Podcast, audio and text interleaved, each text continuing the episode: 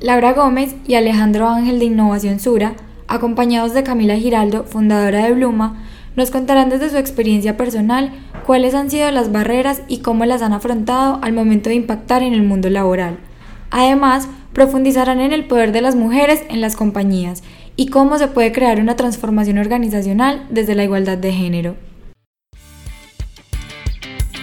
El podcast de Arus es el espacio para líderes y entusiastas en tecnología e innovación que buscan las soluciones a los retos de la transformación digital. Bienvenidos.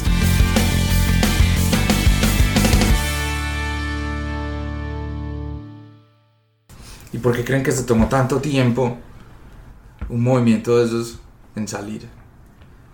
Porque la gente dice, no, es que parece como si fuera el momento perfecto.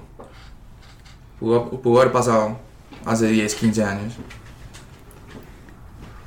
Bueno, no tengo ni idea. Empezamos por chavos. el- Sí, éramos, éramos. No, yo creo que las cosas se van dando en el momento que se tienen que dar. Y ha venido una discusión desde hace un tiempo, por ejemplo, de la brecha salarial. Y ha sido muy discutida. Eh, que mujeres desempeñando el mismo cargo que un hombre y con las mismas Capacidad. capacidades, eh, pues o con el mismo potencial, porque yo sí creo que tenemos capacidades distintas, eh, habilidades distintas más que todo, ganan menos que los hombres. Y por alguna razón además asociamos hombres con tecnología, asociamos mucho más hombres con ingeniería, eh, nos meten desde muy chiquitos y ahí el video de Dream Cup de Barbie lo dice, nos meten desde chiquitos en la cabeza que los hombres son mejores para las matemáticas que las mujeres, entonces generalmente terminan yéndose más por esas áreas duras que por las áreas blandas.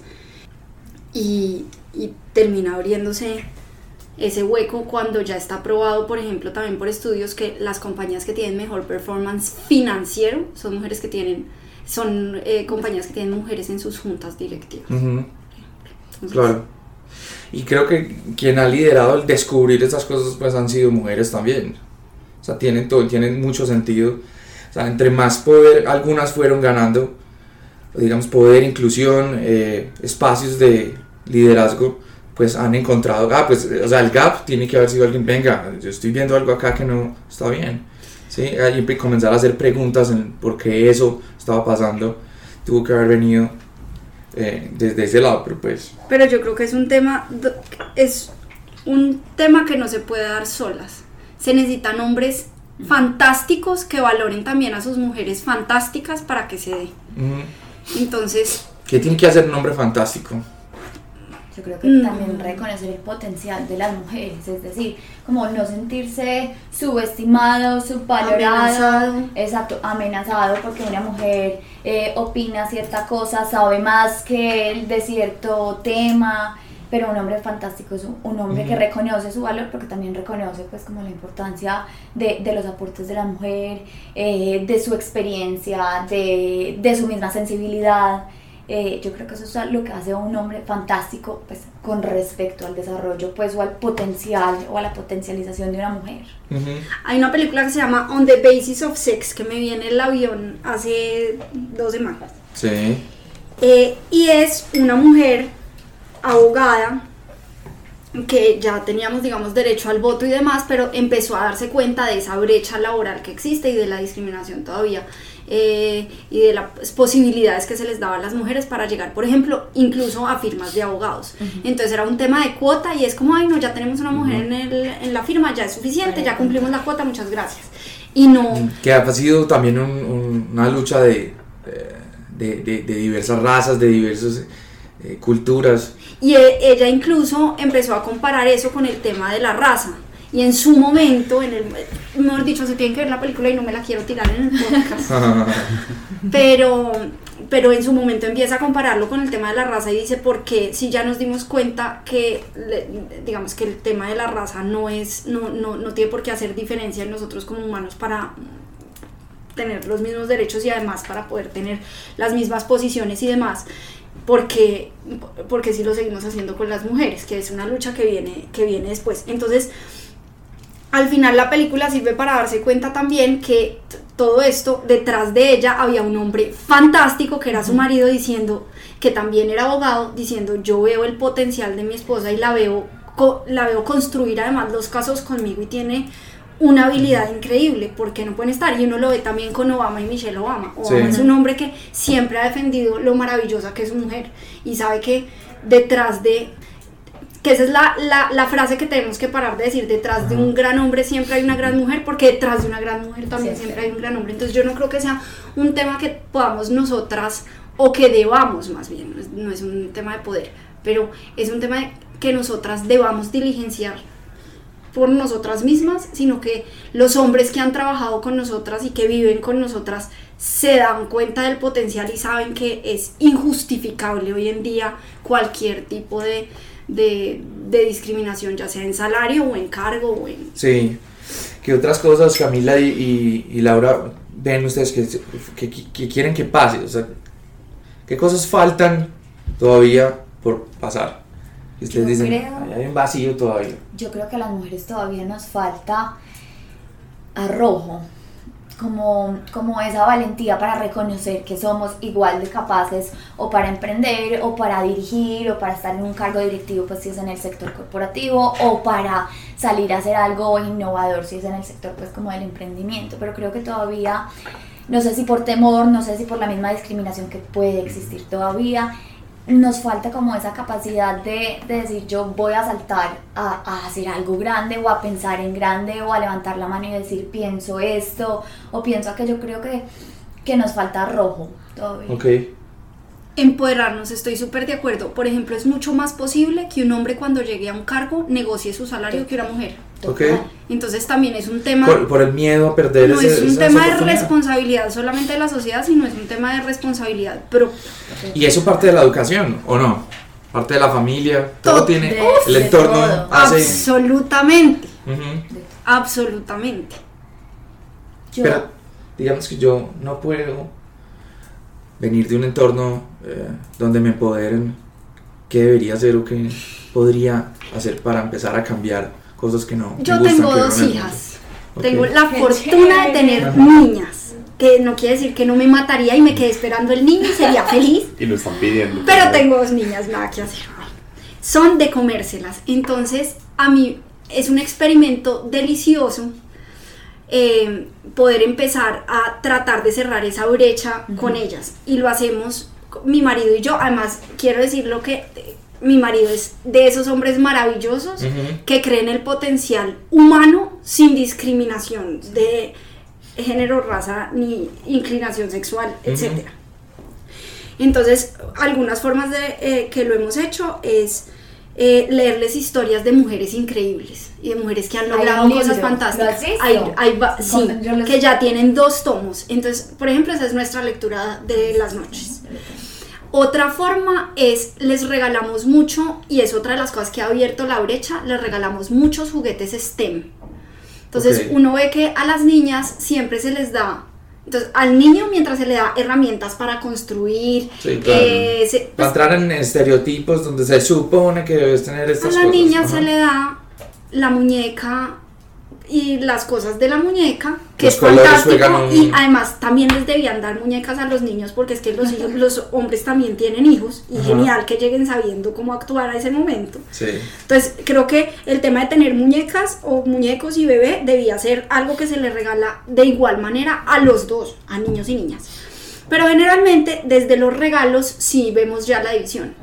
Entonces, a las niñas les damos pocos regalos o, o les compramos pocos juguetes que tengan que ver con tecnología. Entonces, nosotros a ellas les tenemos robots, drones, eh, el- la gente pelea mucho ya para que entremos también a los temas de tecnología, que la, tecnolo- que la tecnología es un enemigo de los niños y no lo ponga tanto tiempo en pantalla. Nosotros creemos que total. Sí, sí, la sí. tecnología es una herramienta, usted la puede usar para que el niño vea YouTube todo el día y se agüe, usted la puede usar para que aprendan idiomas más rápido que nadie.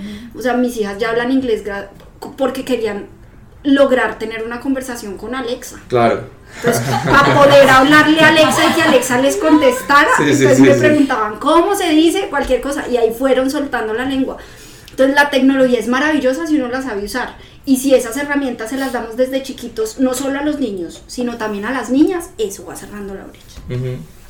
No, a propósito que estás hablando pues de, de los libros que les lees a las niñas, hay un libro muy bacano, se llama Las chicas rudas del pasado, es el que yo me estaba leyendo. Habla, por ejemplo, eh, cómo se creó la seda en China.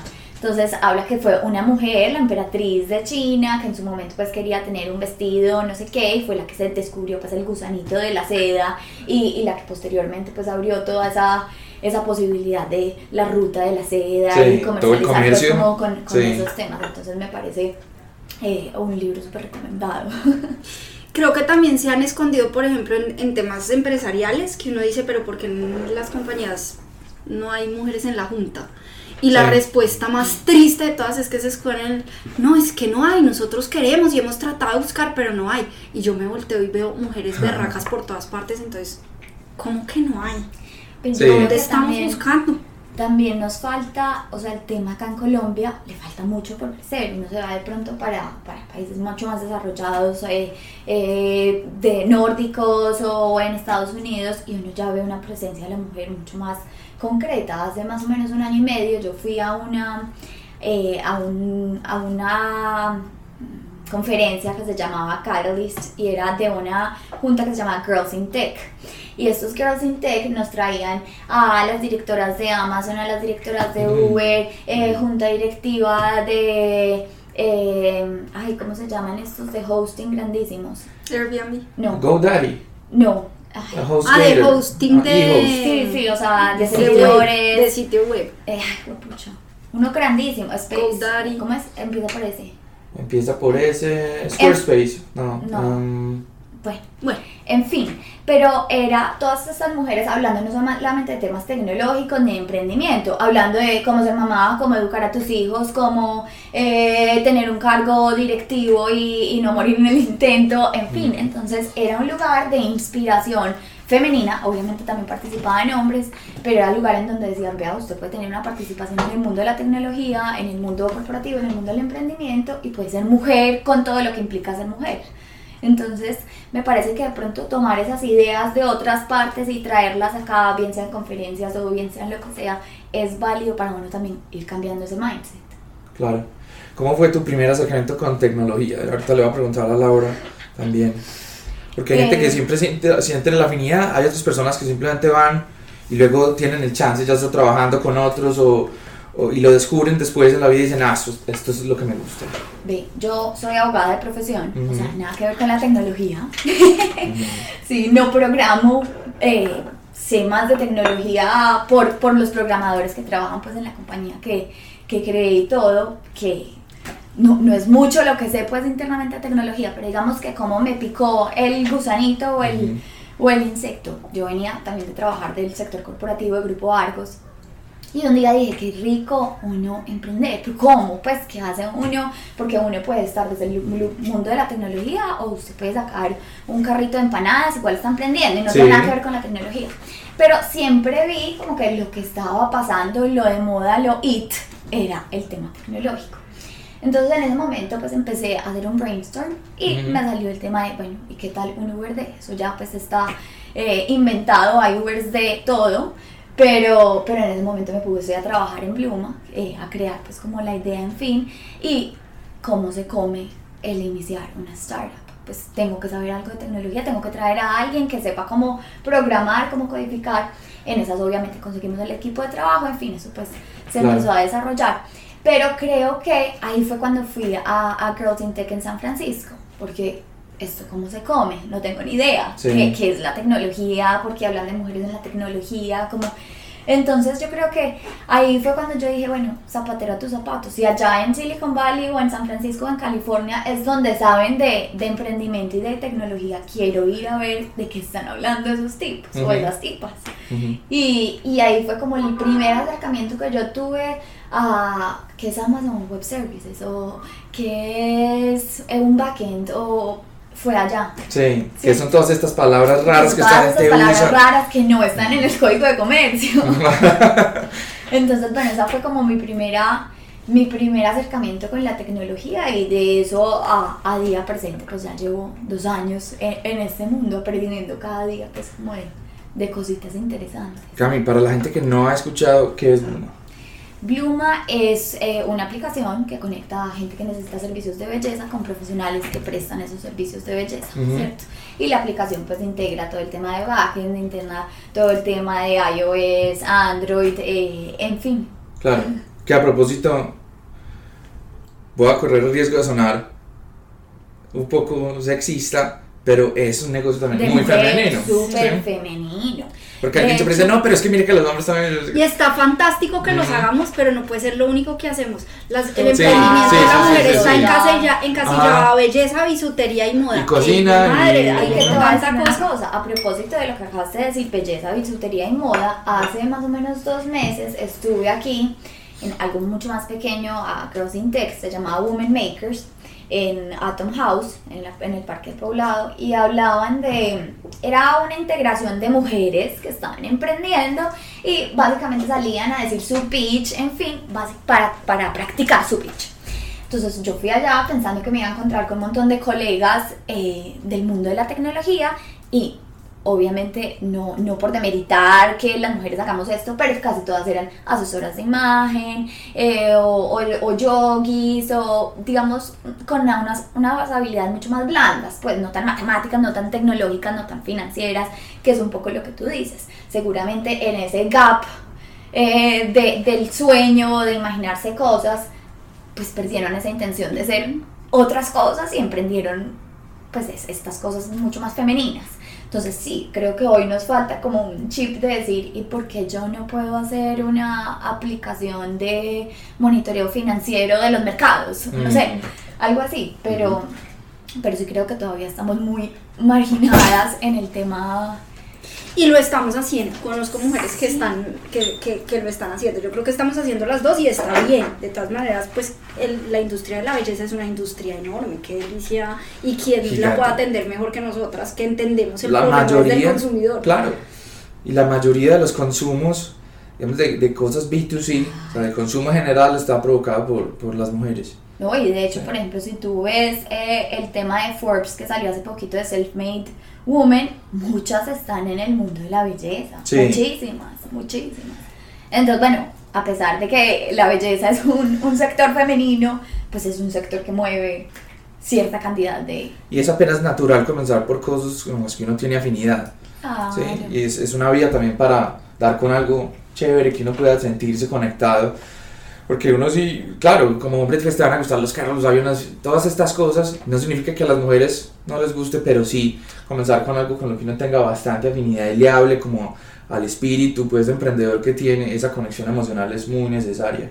Y, y yo creo que Cami pues tiene un caso que nos puedes contar más es, es con tu socio, pues porque yo me imagino que el produ- la product owner en tu negocio eres tú, pues Sí. tu socio puede que entienda a qué le están apuntando todo, pero tú eres la que, la que siente pues La como que más siente, el, el- el negocio, entonces totalmente. tienes un rol pues como supremamente importante de- dentro de la compañía. Vean, varias cosas. Lo primero, una de las programadoras eh, de Bluma es mujer, ¿cierto? Eso, según entiendo, es supremamente raro. Pues, Mm. O sea, encontrar una programadora que sepa de todos los lenguajes o que al menos sepa de algunos, pues es complejo.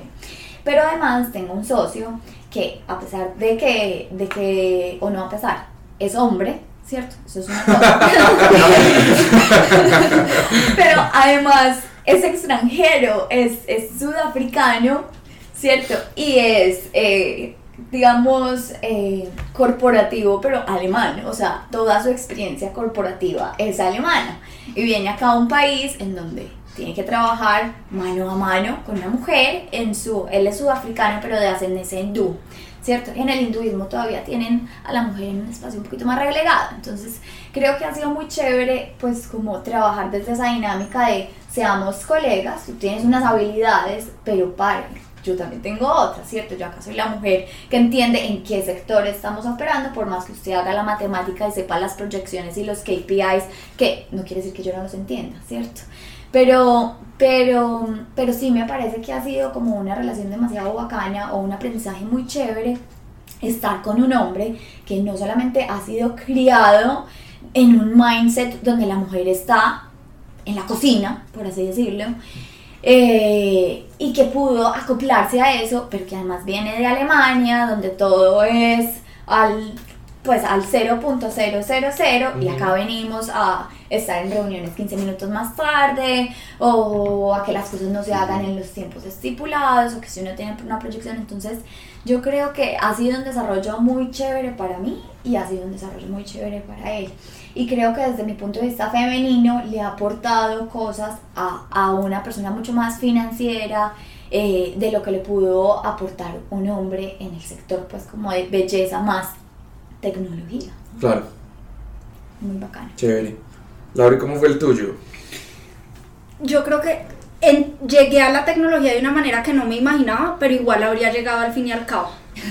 Porque yo llevo 15 años emprendiendo eh, y, y mal o bien, hoy si uno quiere tener un emprendimiento escalable, pues la tecnología tiene que ser usada como un habilitador Total. sí o sí. Entonces habría llegado tarde o temprano por el emprendimiento. Pero llegué porque cuando salí de la universidad, también eh, Abogada. abogada, mi primer trabajo fue en la organización Ardila, que estaban buscando alguien con muy buen potencial, obviamente en el tema legal, pero querían alguien que no viniera viciado, eh, digamos, no, que- no querían alguien de mucha edad, querían alguien muy joven que, que supiera manejar muy bien la tecnología y que tuviera la afinidad con tecnología para que fuera el director jurídico de nuevas tecnologías de la organización y poder montar, eh, digamos, eh, en ese momento había un consorcio para las nuevas tecnologías donde querían empezar a manejar temas de videojuegos, canales internacionales, pues, o señal internacional, Ad New Media, toda la parte mobile y cine, que no es una nueva tecnología, pero usa tecnología de todas Claro. maneras, de- mejor dicho, Claro. ah, siempre ha usado tecnología.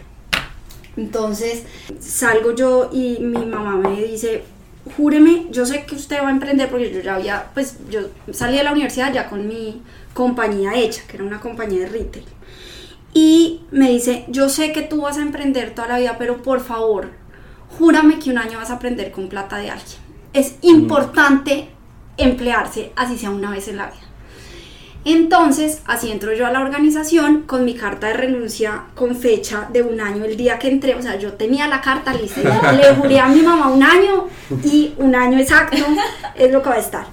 Y digamos que ahí en- me tocó aprender mucho en ese momento de la ley de software, pues como empezarme a meter en el tema y me llamó la atención. Y me llamaba la atención sobre todo porque por el lado de emprendimiento yo no quería emplearme en una firma. A mí, yo si volviera a estudiar, volvería a estudiar derecho por la estructura mental que a uno le da, pero siempre supe que no era lo que yo quería ejercer. O sea, yo lo quería era porque me parecía y estaba equivocadísima que, que era una que, que administraran yo no veo un puesto de empanadas y ahí malo bien lo administran entonces yo decía administración qué huevona hoy digo Administrar administrar bien es muy difícil no.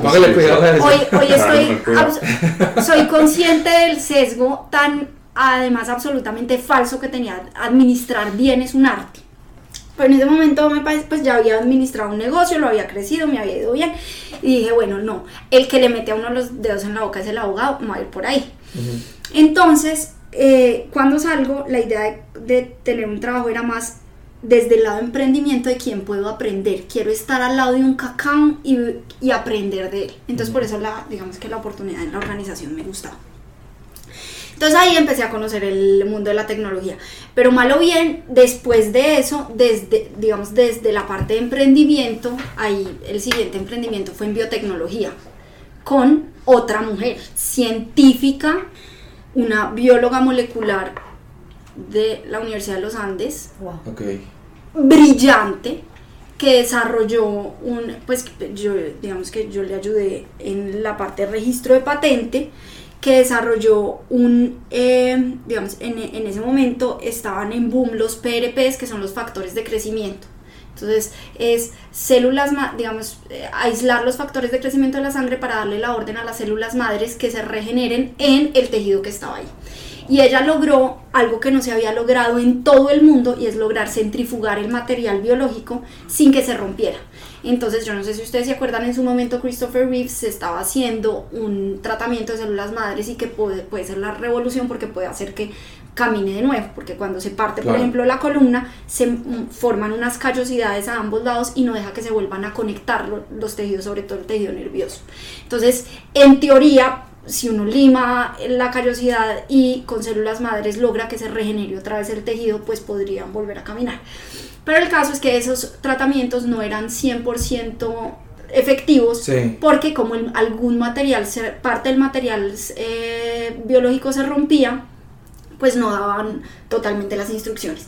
Y esta señora logró patentar un- en el mundo un proceso, pues la patente la hicimos primero para América Latina y para Estados Unidos, eh, un proceso donde la- el proceso de centrifugación dejaba intacta la, la- el material. Entonces esa fue una compañía súper bonita que hicimos y éramos casi todas mujeres, porque entonces eh, yo en ese momento la manejaba. Después trajimos un CEO hombre, yo estaba en la junta directiva y, y, pues obviamente la líder de la investigación científica era la doctora Elda Restrepo, entonces mm, súper bien. Bueno, y esa compañía la vendimos al final a una multinacional farmacéutica. Entonces, mal o bien, a mí el emprendimiento, tarde o temprano, si no hubiera empezado en RCN como directora jurídica de nuevas tecnologías, me habría llevado por el lado del emprendimiento a, a, conocer más de tecnología. Y de ahí, po- por ejemplo, la quiebra que fue con una productora de contenidos audiovisuales que hicimos con mi marido, también me enseñó por qué era tan difícil el negocio del cine y qué había, qué estábamos haciendo en la parte de producción que no nos permitía escalar tanto. Y ahí cuando, cuando se terminó ese negocio, nos sentamos los dos a hablar y dijimos, pues yo le decía, yo no quiero volver a montar jamás un negocio que no tenga tecnología. Claro. Porque esto, esto es un negocio que necesita, nosotros en cada producción teníamos mínimo 1500 personas, entonces se necesita mucha gente, se necesita un capital muy, muy grande, porque una película de bajo presupuesto es entre 1, 3 y 5 millones de dólares por película. Y Claro. eso es bajo presupuesto Sí, pichurri. sí, sí, sí, sí. Eso es una película mala. Ajá. Entonces mucho capital y una industria súper intermediada donde el productor está en canes en alfombra roja, Ajá. pero pasando hambre mientras el director y los actores y los distribuidores, los agentes de ventas y los exhibidores están tapados. Y uno que puso, se comió todo el riesgo para decir cosas que no tengan que ser después vetadas, uno se comió todo el riesgo y finalmente no ve nada. Entonces es un negocio muy difícil porque tiene un embudo de distribución, porque todavía el circuito de cine, por más de que use tecnología digital, el circuito sigue siendo físico y es un embudo muy grande. Entonces ahí empezamos a pensar en plataformas nuevas y ahí montamos el nuevo emprendimiento que tenemos, que es Mowis, donde dijimos Ah, usemos tecnología para reventar esta vaina y, y- y poder quitarle el embudo y de, digamos desintermediar un poquito el negocio. Claro. Entonces, esa es Laura, historia para la gente que no ha escuchado, ¿qué es bienestar. Mowis es una plataforma de distribución de contenidos que le entrega el poder absoluto al creador. Entonces, en la industria del cine, que también hay poquitas mujeres del lado executive y hay unas muy buenas, pero del lado executive es muy difícil. También otra, otra industria en la que yo me sentaba y generalmente era la única mujer en la mesa. Entonces, yo, por ejemplo, en nuestra productora era la abogada, entonces me tocaba sentarme con CA y WME, que son las agencias de talento más grandes del mundo o con los abogados, eh, de- con las firmas de abogados en Nueva York y muchas veces era, por más mercado desarrollado, la única mujer en la mesa. Entonces, eh, es, es, es, un, es un mercado donde, insisto, se queda gran parte del, del dinero de los ingresos entre exhibidor, agente de ventas, distribuidor y finalmente, y incluso pueden haber más en la cadena. Y acá lo que dijimos es, venga, qué delicia con la quiebra, teníamos una película en la mano. Dijimos, no hemos podido distribuir esto, ¿qué hacemos para salir? ¿Qué hacemos para salir con esta, con esta película que es ya el único activo que nos queda?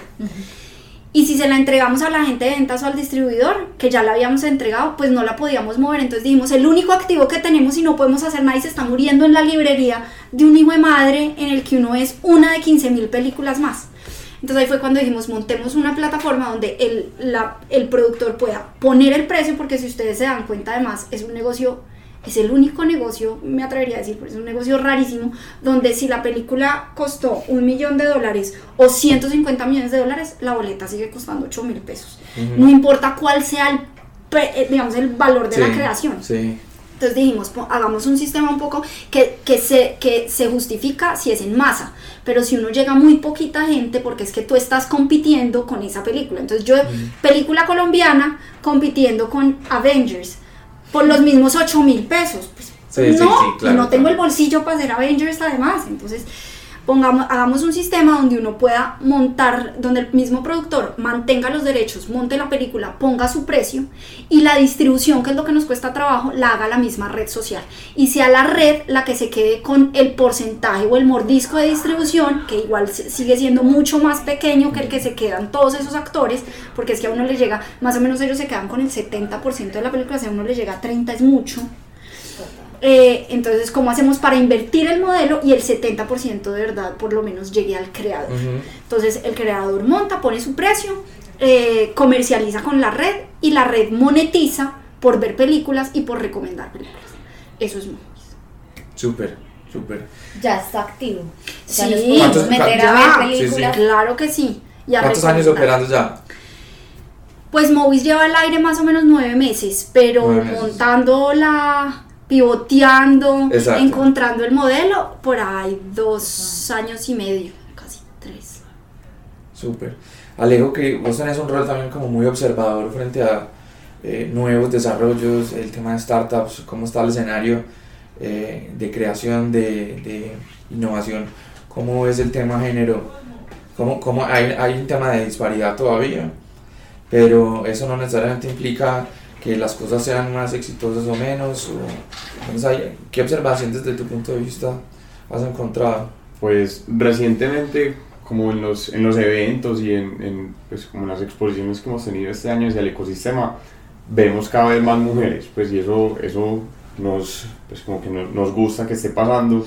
Eh, creo que hay un tema que, que va muy bien ahí, es como la complementariedad, pues ahorita al principio Lau mencionaba como que puede que tengamos habilidades diferentes, pero eh, encontramos como equipos donde, donde mujer, hombre o pues eh, se complementan supremamente bien.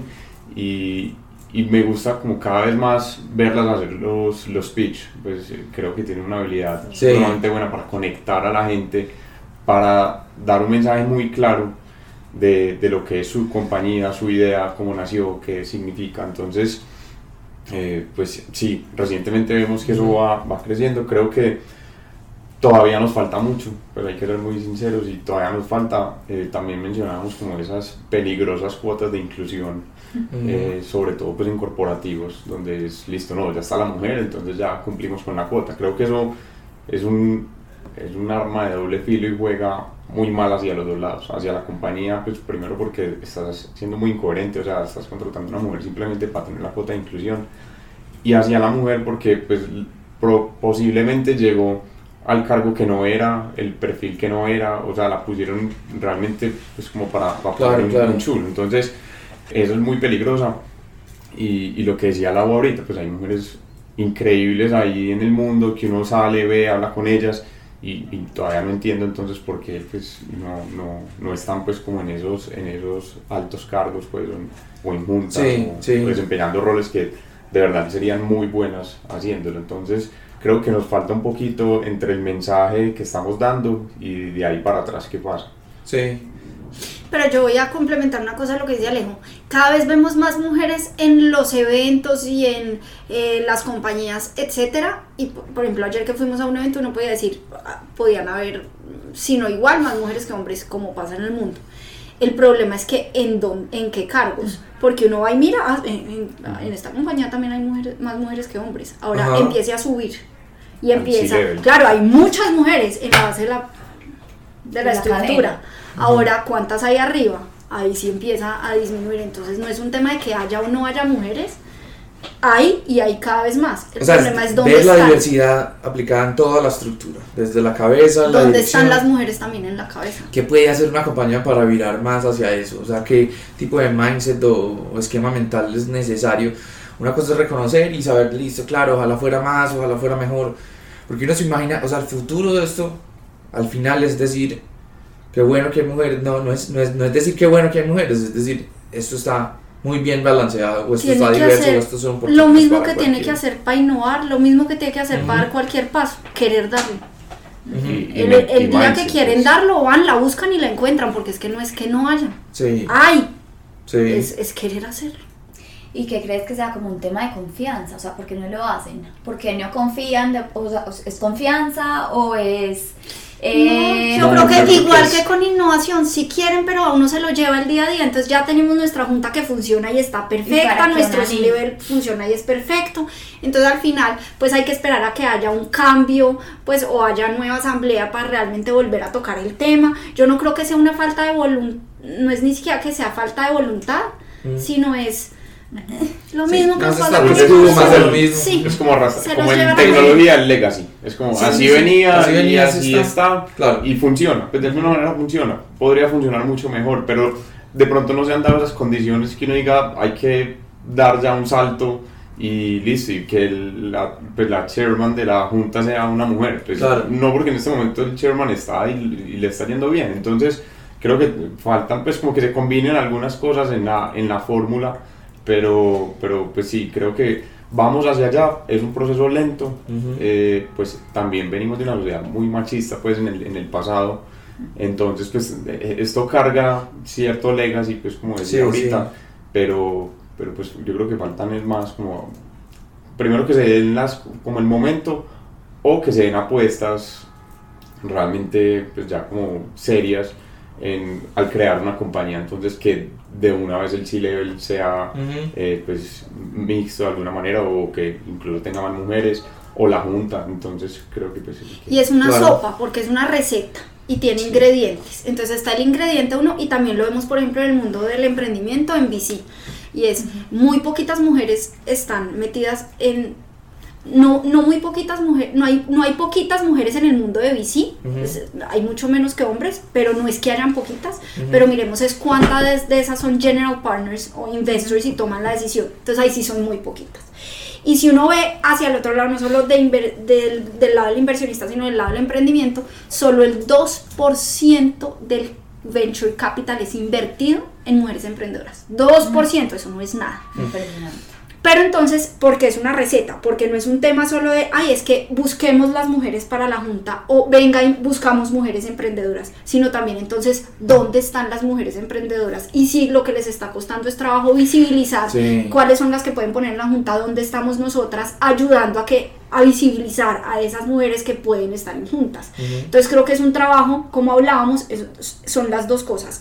Es el estar dispuesto a acortar la brecha, no por acortarla, sino, insisto, por negocio, porque es que hay mejor performance cuando hay una mujer en la junta, punto, porque quiero tener mejores rendimientos, estadísticamente, meta una mujer en la junta. Sí.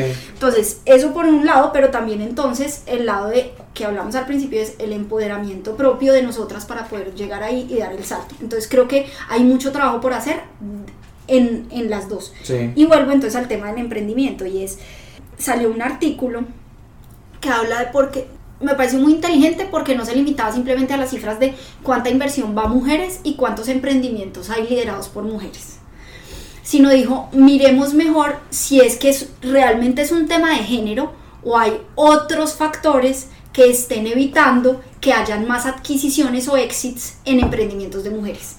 Entonces empieza a hacer el estudio, creo que si no estoy mal, fue Harvard Business Review, pero puedo estar equivocada. Y empiezan a hacer un deep dive y a darse cuenta que, venga, es que no es por el tema de hombre, no, no es un tema de género. La pelea no puede ser siempre, ay, es que es porque son mujeres.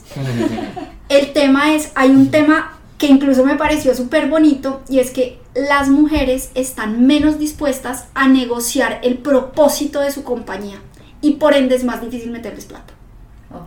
Porque cuando entra un VC, un- digamos, la visión de VC es yo entro, Pero sí. te inflo, y no lo digo en la mala palabra, o sea, no espuma, sino te genero valor, te ayudo a generar valor y a que Sí. tu compañía coja tracción, etcétera, y pivoteemos lo que tengamos que pivotear para llegar a un gran mercado y a los grandes números, y salgo rápido y vendo.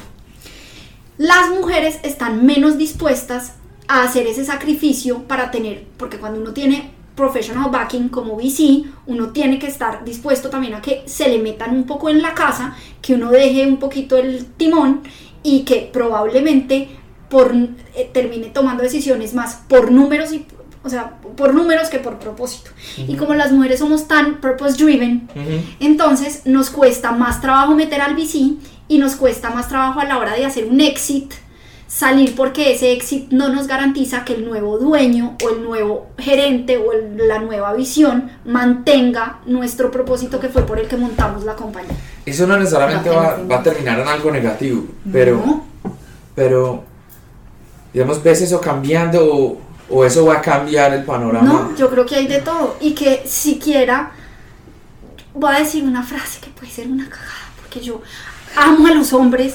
O sea, esto no es feminazi, es que las mujeres somos más, merecemos, eh, somos, insisto, la humanidad es maravillosa, sin género, punto. Sí. Pero yo sí creo y qué cagada que el mundo sería un poquito mejor si nos dejaran a nosotras en ciertas cosas. Sí. Entonces, ese, ese fact, que es un fact del propósito, hace que se tomen decisiones que pueden ser mejores para los demás. Por eso nosotras naturalmente pensamos mucho más en los demás. No estamos pensando solo en el número, estamos pensando en el impacto. Sí.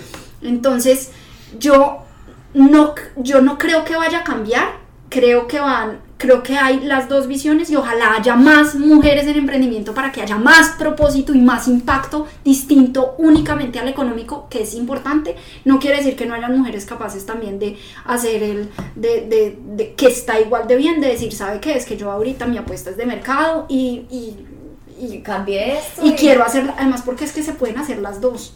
Eso de que tiene que irse uno por el uno o por el otro, eso ya no es cierto. O sea, el propósito también da plata, el propósito también genera, el propósito también tiene mercado.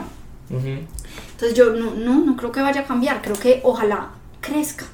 O sea, que, que, al haber más mujeres emprendedoras veamos más de las dos circunstancias. Mujeres backed por VC, donde no necesariamente tienen que, que, renunciar a su visión, pero sí van, pero, pero también son market driven y van a llegar a exits grandes. Sí. Y las que vamos, además de exits grandes, a generar un impacto importante, ¿verdad?, en la sociedad. Para ampliar tu experiencia y conocer más, sigue el podcast de Arus en Instagram, Facebook y LinkedIn. Te esperamos en el próximo episodio.